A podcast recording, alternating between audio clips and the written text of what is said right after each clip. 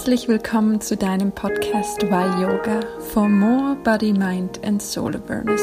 Schön, dass du eingeschaltet hast. Ich bin Jessica Dieterich und zusammen mit Isabel Panther steigen wir jeden Mittwoch tiefer in die Welt von Yoga ein. In der heutigen Folge interviewe ich Isa über ihre Yin Yoga Lehrer Weiterbildung und wir sprechen darüber, was Yin Yoga ist und was Isa an dieser passiven und meditativen Yoga-Stil begeistert. Wir schlüsseln außerdem für dich auf, wie eine Yin-Yoga-Stunde aussieht und was du zum Beispiel während den drei Minuten sitzenden Vorbeuge tust, damit es nicht langweilig wird. Außerdem erklärt dir Isa, was Meridiane sind, wie du mit Yin-Yoga Energiearbeit betreibst und gleichzeitig Emotionen wieder zum Fließen bringst. Diese Folge ist ein Zweiteiler und ich lade dich ein, diese Folge zu inhalieren, denn dort gibt es so viel guten Input, der deinen Horizont nochmal erweitern wird. Nächste Woche erhältst du dann den zweiten Teil dieses Interviews von uns und ich wünsche dir jetzt ganz viel Spaß beim ersten Teil. Lass dich inspirieren. Herzlich willkommen zu einer neuen Folge bei Why Yoga. Heute haben wir uns überlegt, dass ich die Isabel interviewe zu ihrem Yoga-Lehrer Weiterbildung im Bereich Yin Yoga. Und um das kurz vorwegzunehmen, Yin Yoga ist etwas ganz Besonderes. Und ich kann mich noch daran erinnern, als ich das zum ersten Mal gemacht habe und nach der Stunde aus Yin Yoga rausgegangen bin, hatte ich dieses Gefühl von, wow, was ist das für eine Magie? Und genau diese Magie möchte ich heute mit der Isa so ein bisschen entschlüsseln. Sie will uns ihren Input geben, was sie gelernt hat über Yin Yoga, was es ist. Fangen wir erstmal ganz ähm, klein an, sage ich mal. Und dann geht's weiter und wir äh, tauchen tiefer so. Es geht weiter über Meridiane, Nadis und, und, und. Also ich bin schon ganz aufgeregt und freue mich riesig, jetzt mit der Isa darüber zu sprechen. Isa, bevor ich ähm, weiterspreche, Erzähl uns mal, was hat dich äh, bewegt, eine Weiterbildung zu machen und was begeistert dich an Yin Yoga? ja, erstmal herzlich willkommen von meiner Seite auch. Ähm, was hat mich bewegt, eine Yin-Yoga-Bildung zu machen? Ähm, mir ging es tatsächlich weniger ums Yin, was irgendwie witzig ist bei der ganzen Sache. ich finde, die ganze Energiearbeit im Yoga super spannend. Also ähm, auch Richtung Chakren und eben auch Meridiane und so dieses ganze, was kann, also was kann Energie in deinem Körper auswirken? Das finde ich super spannendes Thema. Und eine Kollegin, die wir ja auch interviewt haben, die Eloise, ist eines von unseren ersten Interviews gewesen, die ist eine recht erfahrene Yoga-Trainerin und mit ihr hatte ich mich tatsächlich auch in Bali bei unserem Yoga-Teacher-Training darüber unterhalten, also über Meridiane und das Ganze unterhalten. Und dann sagte sie, wenn du da mal tiefer einsteigen möchtest, dann geh auf jeden Fall zu eben Annie O, das ist die Trainerin, bei der ich jetzt war. Die ist ähm, ich glaube, sie kommt ursprünglich aus Malaysia. Nein, stimmt nicht. Sie ist Hongkong-Chinesin und ist in Kanada aufgewachsen und ist jetzt, witzigerweise, schließt sich gerade der Kreis, ist sie jetzt gerade wieder in Hongkong.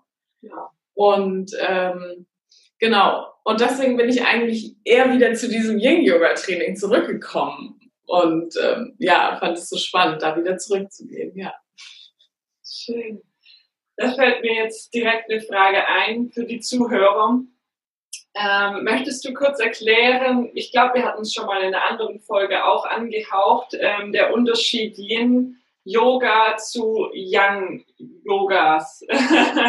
Einen kurzen Umriss bitte. Einen kurzen Umriss. Ähm, relativ simpel gesagt, genau. Ich glaube, wir hatten es auch in dieser Yin und Yang Yoga Folge mal angerissen. Relativ simpel Ying ist alles, was, also andersrum, Yang ist Muskeln, die angespannt sind und Ying sind entspannte Muskeln. Und somit ist Yin-Yoga eben auch die Praxis von Entspannung und tiefen Entspannung, auch vor allem von den Muskeln her.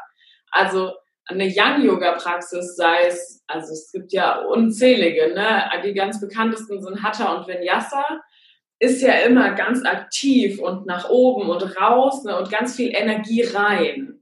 Und ähm, immer angespannte Muskeln, unter anderem eben auch, um deine Gelenke zu schonen durch die Bewegung und so weiter. Ne? Und um auch natürlich so ein bisschen Kraft aufzubauen und da in diesen ganz anderen Fluss zu kommen. Auf der anderen Seite, Ying ist halt genau das Gegenteil. Eben dieses sich entspannen, ganz entspannte Muskeln zu haben, ganz entspannte eben dann auch Gelenke zu haben, um in diese Tiefe zu kommen von Faszien und Sehnen und alles, was da drunter ist, also alles Yin-Gewebe sozusagen, um das zu entspannen. Und deswegen ist es eigentlich Halten von Positionen, aber nicht im Sinne von angespannt, sondern es sind Dehnungspositionen, die man ganz lange hält. Das ist so der, der primäre Unterschied von Yin und Yang Yoga. ja, sehr schön. Und was würdest du sagen zu dem, was du jetzt gerade noch alles, also was du schon erzählt hast, was Yin, der Nutzen von Yin ist? Gibt es da noch mehr Nutzen? Also warum machst du gerne Yin? Beziehungsweise, was würdest du jemandem raten, der vielleicht irgendwie körperliche Schmerzen hat? Sollte der zum Beispiel auch Yin machen oder eher Vinyasa? Hm. Jemand, der körperliche Schmerzen hat, ist schwierig zu sagen. Ähm, ich versuche es mit der ersten Frage. Warum mache ich Yin? Ähm, mir fällt es oft sehr schwer, also ich bin so ein sehr, sehr aktiver Mensch. Ich bin, ähm, ja, mir, ich wenn man es im Ayurveda sagen würde, ich habe ganz viel Luft. Also ich bin ganz viel, immer sehr viel in der Luft und sehr viel ne, nach oben und draußen. Und mir fehlt so diese Erdung. Und genau das ist Ying. Ying ist diese Erdung, dieses Runterkommen und eben auch ähm, raus aus diesem täglichen Hassel, sage ich mal, so dieses im Kopf und ich muss jetzt noch dies und ich muss noch das und ne, so nach dem Motto To-Do-Liste abarbeiten ähm, und gar nicht bei dir selbst sein. Und Ying ist halt dieses so, du, das ist dieser Raum, der dir gegeben wird. Du darfst jetzt auf der Matte sein. Du darfst dich entspannen. Du darfst bei dir selber ankommen und eben auch mal gucken, so, wir hatten das bei einer anderen Meditation, die wir, glaube ich, auch zusammen gemacht hatten letztes Jahr, dieses, du hast so diese Wasseroberfläche und äh, von einem See. Und der See ist ganz gruselig, weil, oder windig, ne? Und weil so ganz viel passiert. Du hast vielleicht auch Wellen. Und Yin Yoga ist so dieses, was passiert unter der Oberfläche? Was für vielleicht ganz große Steine liegen irgendwie am Grund? Was für, ne, was für Gepäck hast du dabei? Also im Sinne von, was ja, trägst du zum Beispiel mit dir seit Jahren rum, für jemanden, den du vielleicht noch nicht vergeben hast, was im Endeffekt deine Ballast ist oder Dinge, mit denen du noch nicht abgeschlossen hast. Das sind so alles Dinge, so Ackersteine, die du mit dir rumträgst und dann gibt Yoga dir den Raum, so dich niederzulassen und vielleicht halt auch mal unter die Oberfläche zu gucken, was hast du irgendwie, was schleppst du noch mit dir rum? Welche Emotionen kommen hoch, wenn du mal zur Ruhe kommst? Und das, wie du gesagt hast, ne, so was ist das für eine Magie? Es ist halt so ganz viel, es geht so ins Körperliche, aber es geht halt auch ganz, ganz tief ins Emotionale und in, ne, auch so, ja, ins Geistige, weil du dich ganz anders mit dir halt selber verbinden kannst. Und das ist so diese Magie, die dabei passiert, wenn du, ja, mal selber zu dir selbst zur Ruhe kommst, ne, so. Ähm, und deine zweite Frage mit, für jemanden, der Schmerzen hat. Das ist natürlich so ein bisschen, ja, was für Schmerzen, ne? Ja, ein bisschen ja. Frage. ja, das ist so sehr vage. Aber zum Beispiel mh, hm, jemand, der Rückenschmerzen hat, also ich meine, okay, abgesehen von, es ist ein Bandscheibenvorfall. Ja, das sind natürlich andere Schmerzen, aber wenn du den ganzen Tag sitzt und sich zum Beispiel deine Hüftbeuger irgendwie sehr verkürzen und du Schmerzen hast, weil du aufstehst und deine Hüftbeuger natürlich deine Muskeln in deiner Hüfte quasi verkürzen sich, weil wenn du die ganze Zeit dein Knie gebeugt hast oder deine Hüfte gebeugt hast, dann, also die Muskeln passen sich ja an quasi dein, dein tägliches Sein an. Also an deine, ja, Habits im Englischen, ne, so dieses, wie, wie gehst du mit deinem Körper den ganzen Tag um und dementsprechend passen sich deine Muskeln an und genauso wenn du Rückenschmerzen hast, dein Rücken zieht sich ja zusammen, wenn du den ganzen Tag sitzt, wofür der Körper eigentlich nicht gemacht ist, ziehen sich die Muskeln im Rücken zusammen, damit du halt gerade sitzen kannst. Und natürlich tun die irgendwann weh und die versteifen sich. Und eben genau dieses, ne, eben Hüftbeuger oder Rückenschmerzen, dann ja, Yin-Yoga, um die halt mal auseinanderzuziehen, um die ganz langsam auseinanderzuziehen, ne, und da so die wieder beweglicher zu machen. Und da, das sind halt oft dann die Faszien, die sich so zusammenziehen und ja, verkleben eigentlich. Und ja, die kannst du dann so auseinanderziehen, wie so ein Schwamm, den du ganz langsam auseinanderziehst und der sich dann wieder fluschig wird. Und ja. das ist ein bisschen eine abstrakte Darstellung, aber. Hm. Ähm, ich glaube, du, Entschuldigung, du hattest es vorhin schon äh, kurz angerissen. Im Yin-Yoga hält man ja Asanas ähm, länger als im Vinyasa. Und vielleicht für die Zuhörer, die sich, die noch nie Yin-Yoga gemacht haben, beziehungsweise sich auch darunter wenig vorstellen können. Kannst du vielleicht ähm, kurz so einen Ausschnitt geben von der Yin-Yoga-Stunde und vor allem darauf eingehen, was mache ich denn, wenn ich ähm, zum Beispiel in der Vorbeuge drei Minuten in der Vorbeuge bin, sitzend. Also was mache ich in diesen drei Minuten?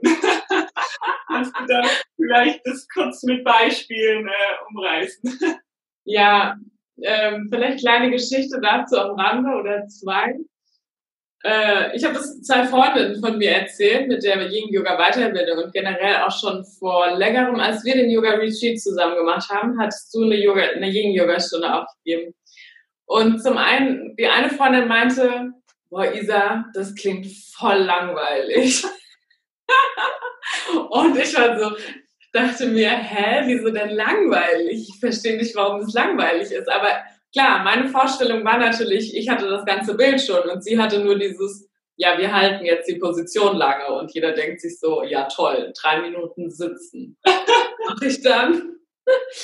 Und eine andere Freundin, die war sehr begeistert von der Yin-Yoga-Stunde bei uns in dem Retreat, weil die meinte, ich habe mir das genauso vorgestellt, dieses, ich sitze jetzt einfach nur und dehne mich, darauf habe ich überhaupt keinen Bock, das finde ich voll blöd. Ähm, aber beim Yin Yoga hast du ganz viele, ähm, also Kissen und Decken und Polster und noch und nöcher. Also, und wenn du fünf Polster brauchst, damit es für dich bequem ist, weil im Endeffekt, es geht nicht darum, eine Position lange zu halten in dieser schmerzhaften Dehnung, sondern dieses, du gehst ganz langsam rein und du guckst, wo ist die Grenze von deinem Körper das kann eine physische Grenze sein, das kann auch eine emotionale Grenze sein. Ne? So manche, an manchen Tagen, zum Beispiel, wie du sagst, in der Vorbeuge, machen wir unser Herz zu. Und für manche, für Leute, die ähm, Angstzustände oft haben oder Depressionen, kann das eine ganz schlimme Haltung sein. Und für die kann das zu Atemnot führen. Und von daher ist das vielleicht auch die emotionale Grenze für dich zu sagen, okay, ich kann das nicht, ich muss hier raus, ich muss atmen. Oder eben auch, du lehnst dich nach vorne und sagst, okay, mein Rücken ist zu, meine Hüfte ist zu. Also wenn ich mich nach vorne beuge, dann passiert hier nicht viel. Ne? So. Und dann kannst du ganz viele Decken und Polster nehmen oder auch Yoga-Blöcke und sowas und ähm, legst dich darauf ab. Und dann dementsprechend, es ist keine, kein unbequemes Dehnen, sondern es ist ein ganz bequemes Dehnen. Das ist halt, deswegen ist es halt so super entspannend, weil es dich wirklich entspannen soll eigentlich. Und dann liegst du halt auf diesem, auf dem Yoga-Kissen sozusagen, auf dem Block oder ne, wenn man jetzt ein Yoga-Bolzen sich nicht vorstellen kann, dann auch zum Beispiel eine zusammengerollte Yogamatte geht zum Beispiel auch immer. Und dann legst du dich einfach da drüber. Und effektiv chillst du da. Also, um es ganz genau zu sagen. Und du guckst halt, wann ne, fühlst in deinen Körper rein, wann öffnet sich dein Körper vielleicht ein Stückchen weiter und wann kannst du ein Stückchen tiefer gehen. Und ähm, deswegen ist es so dieses auf die, ganz beim Körper bei dir selber bleiben und immer weitergehen. Und es ist nicht so, dass du dann in vollkommener Stille bist. Also nach dem Motto, ich leite dich an, du gehst jetzt da rein und dann verlasse ich dich. Halte die drei Minuten, ich hole dich in drei Minuten wieder ab. Sondern so, also wir hatten auch kurz davor darüber gesprochen, wir verlassen ja den Schüler nicht, sondern wir versuchen die Schüler ja da durchzuleiten. Und wenn wir merken, es ist eine anspruchsvolle Position für den Schüler jetzt eben, dann ähm, erzählt man eine Geschichte oder holt die irgendwie emotional ab, wenn man merkt so, dass die in Gedanken irgendwo ganz anders sind. Witzigerweise oftmals sieht man das, wenn man anleitet im Yin-Yoga, schließt du deine Augen. Und so jeder, okay, ich schließe jetzt meine Augen, aber eigentlich fühle ich mich noch nicht so. Und dann merkst du, wie die Augen, wenn, wenn die Augen noch so hin und her flickern, auch wenn sie geschlossen sind. Und ganz oft ist es auch bei Meditation so, jeder kann es selber gerne mal ausprobieren. Wenn du selber unruhig bist und deine Augen schließt, dann sind deine Augen nach wie vor unruhig. und erst wenn dein Geist quasi zur Ruhe kommt, werden auch deine Augen ruhig. Und ähm, deswegen, wenn man dann durch Yoga-Klassen geht, dann siehst du das, dass deine Augen dass die Augen von den Schülern zum Beispiel unruhig sind.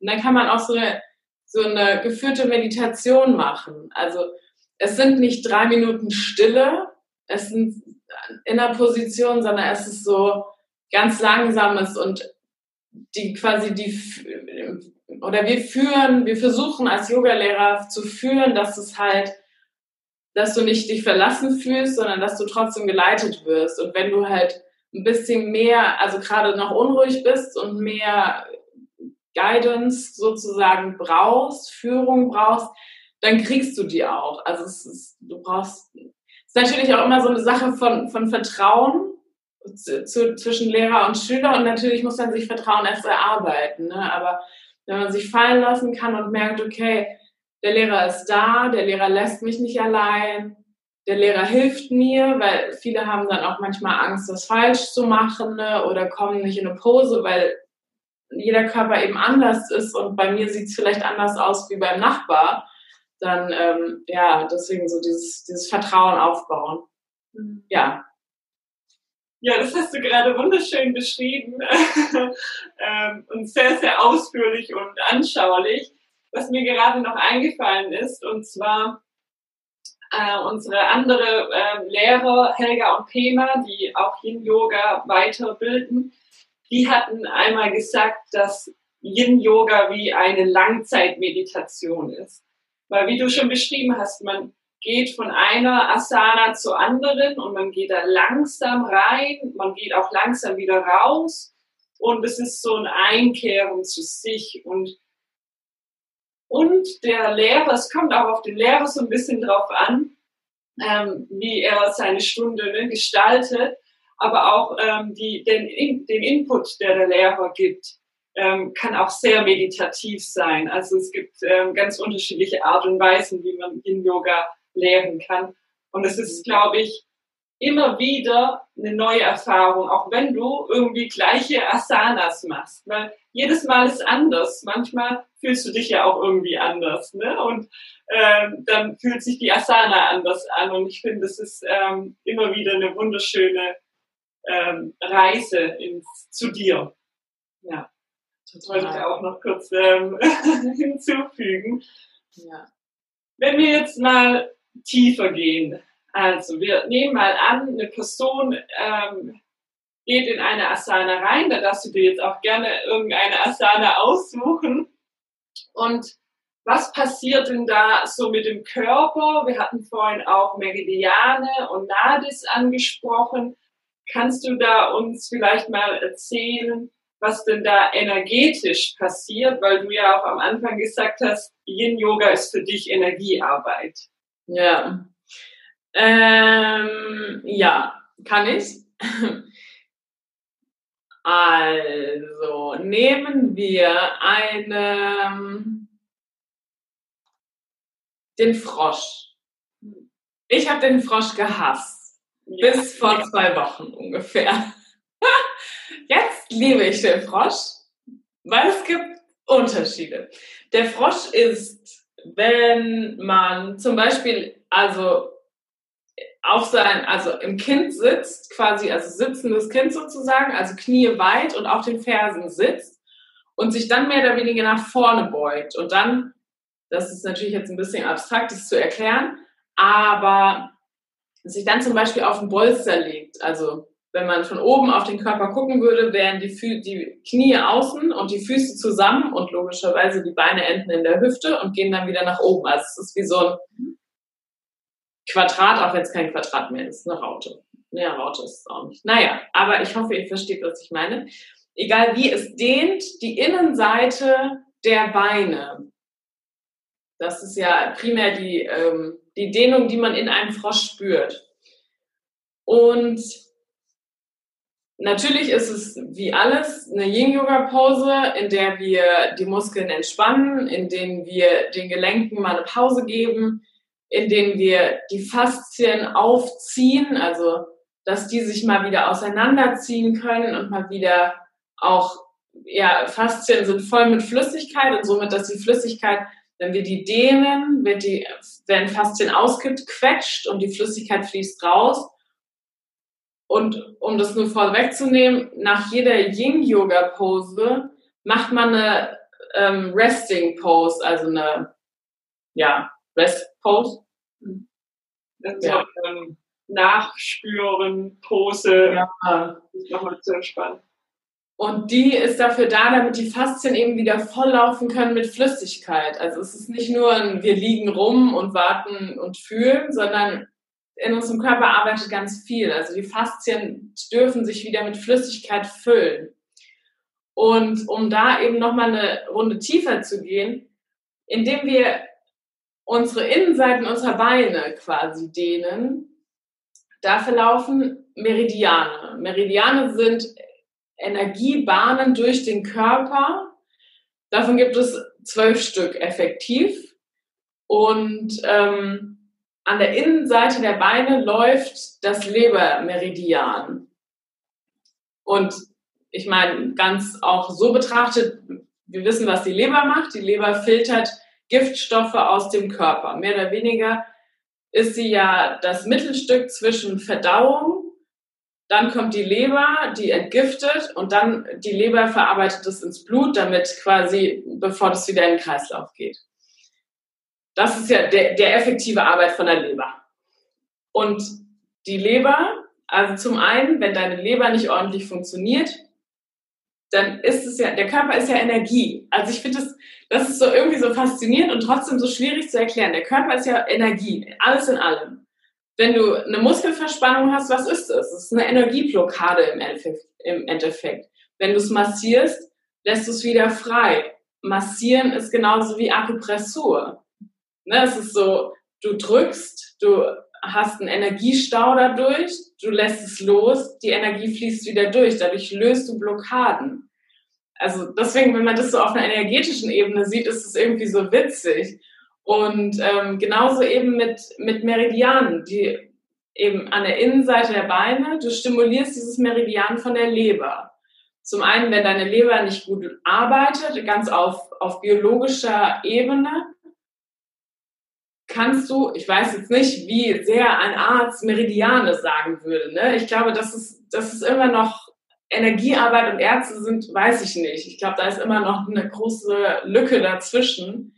Aber wenn man daran glaubt und damit arbeiten möchte, geht es und es hat Sinn. und eben auch wenn deine Leber nicht gut arbeitet, kannst du das Lebermeridian stimulieren, um deiner Leber zu helfen, dass sie wieder besser arbeiten kann, mehr Energie bekommt. Und ähm, genauso um auf emotionaler Ebene, jedes Meridian oder jedes ähm, Organ steht ja für bestimmte Emotionen oder emotionale Lagen. Also ich meine ganz effektiv dein Herz. Brauchen wir nicht drüber reden. Ne? Und die Leber ist halt, wenn die Leber nicht im Gleichgewicht ist dann ähm, ist es Ärger und ähm, Frustration. Das ist, staut sich in der Leber. Also wenn du verärgert und frustriert in deinem Leben bist, dann staut sich das in deiner Leber. Somit kannst du das Lebermeridian stimulieren, damit du dich quasi vielleicht da auch wieder rein entspannen kannst. Und dann eben, du liegst im Frosch, du bist irgendwie frustriert. Nicht unbedingt wegen dem Frosch, sondern wegen das, was um dich herum passiert. Du kannst das Lebermeridian oder du ähm, stimulierst das Lebermeridian durch diese Froschpose und dadurch kann es sein, dass du dich halt danach besser fühlst. Einfach weil du diese Energie wieder durch die Leber durchjagst und sagst, hey, vielleicht ist das alles gar nicht so schlimm und deine Emotionen sich dadurch lösen können. Und wenn die Leber halt im Gleichgewicht ist, dann ähm, bist du bei Liebe und Passion, also ähm, ja, Liebe und Harmonie mehr oder weniger. Und dann arbeitet deine Leber, wie sie soll. Und dafür sind Meridiane gut. Also du kannst Meridiane so zum einen natürlich, wenn, wenn deine Organe nicht laufen, wie sie sollen, wenn du das merkst, oder wenn ein Arzt dir das sagt, dann kannst du das damit ähm, eben auch behandeln. Also verzichte niemals auf einen Arzt, aber das will ich damit nicht sagen, aber das kann unterstützend helfen. Ähm, und eben auch auf emotionaler Ebene. Und somit eben auch ähm, ich meine Herz, genauso. Herz, Herz und über dem Herz ist eben die, die also ja, auf dem Englischen ist es das Precodium, von daher so diese Herzkammer, glaube ich, nennt man das im Deutschen. Weiß es nicht. Herztasche, ja, irgendwie so. Ähm, und somit kannst du natürlich auch dein Herz stimulieren. Und ich meine, ne, wenn du, wenn du Herzschmerz hast, äh, und dein Herzmeridian stimulierst, dann löst du ja die Emotionen und Emotionen, die wir, also um das anders zu sagen, wenn du wenn du Herzschmerz hast und dir jemand dich jemand verletzt hast, warum halten wir denn an den Emotionen fest? Das ist ja, warum hältst du das in dir? Du willst es doch gar nicht halten. Also lass es los. Und dann ein Meridian zu stimulieren für dein Herz, um es loszulassen, ist ja das Effektivste. Also lass die Energie raus, lass sie gehen. Also nicht, weil wenn wir sie unterdrücken, drücken wir sie runter und halten sie in uns fest. Und wenn du sie sagst, hey, sie ist da, sie darf sein und wir lassen sie los, dann darf sie gehen und du darfst sie loslassen und raus aus deinem Körper damit gehen. Und also deswegen ist es so sehr viel, es ist körperliche Arbeit, aber es ist sehr, sehr viel. Es geht auf diese ganz viel emotionale Ebene zurück und ganz viel auf, ähm, ja, dass du mit dir selber arbeiten darfst in dem Moment. Deswegen ist es, in dem Sinne kann es saumäßig anstrengend sein, wenn du, wenn du ganz viel im Kopf hast zum Beispiel oder wenn du ganz emotional aufgewühlt bist, dann kann das, kann Yin Yoga saumäßig anstrengend sein. Und du gehst da raus und denkst so, wow, was war das denn? Ich bin vollkommen durch davon. Aber auf eine gute Art und Weise, weil du ja trotzdem deine Akkus wieder aufgeladen hast, weil du sehr, dir selbst diese Pause gegönnt hast, um dich damit mal auseinanderzusetzen. Das machen wir ja häufig gar nicht mehr. Naja, ich könnte jetzt noch weiter, aber dabei. Ja, es ist so schön und spannend zu sehen, wie viel äh, Leidenschaft du äh, für das hast und einfach auch so rausstrahlst und erzählst. ja.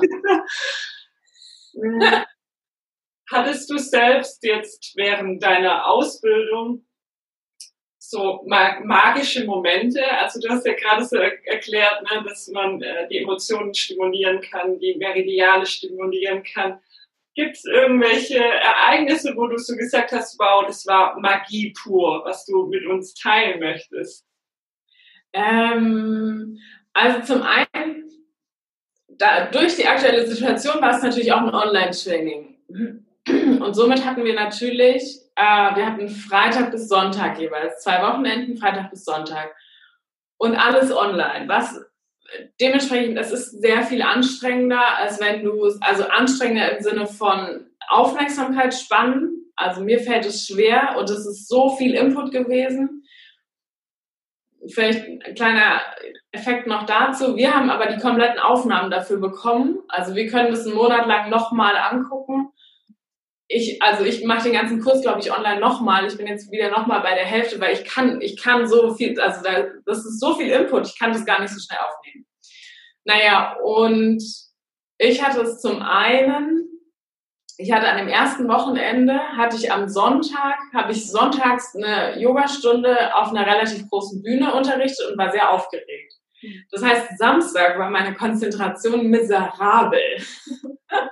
Und diese Yogastunde war der Horror für mich. Mhm. Diese Ying, ich war so, ich kann jetzt nicht hier still sitzen. Mein Kopf war so, der hatte noch 20.000 andere Ideen als still sitzen.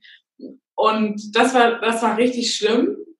Und dann die Woche danach habe ich gemerkt, wie krass gut mir das tut, jetzt runterzukommen, weil natürlich auch diese Anstrengung ist ja so anst also Anstrengung oder Anspannung und ne, dieses Nervössein ähm, ist ja so anstrengend für den Körper und für den Geist auch. Und danach Yin-Yoga zu machen, oh Gott, ich war so dankbar dafür. Ich war so, ich kann hier mal runterkommen. Ich brauche an nichts zu denken. Ich kann einfach nur genau hier und jetzt sein und ähm, dazu fällt mir ein, es gibt so einen, also sowohl die Helga als auch Anni hatten diesen Satz immer wieder, ähm, dieses,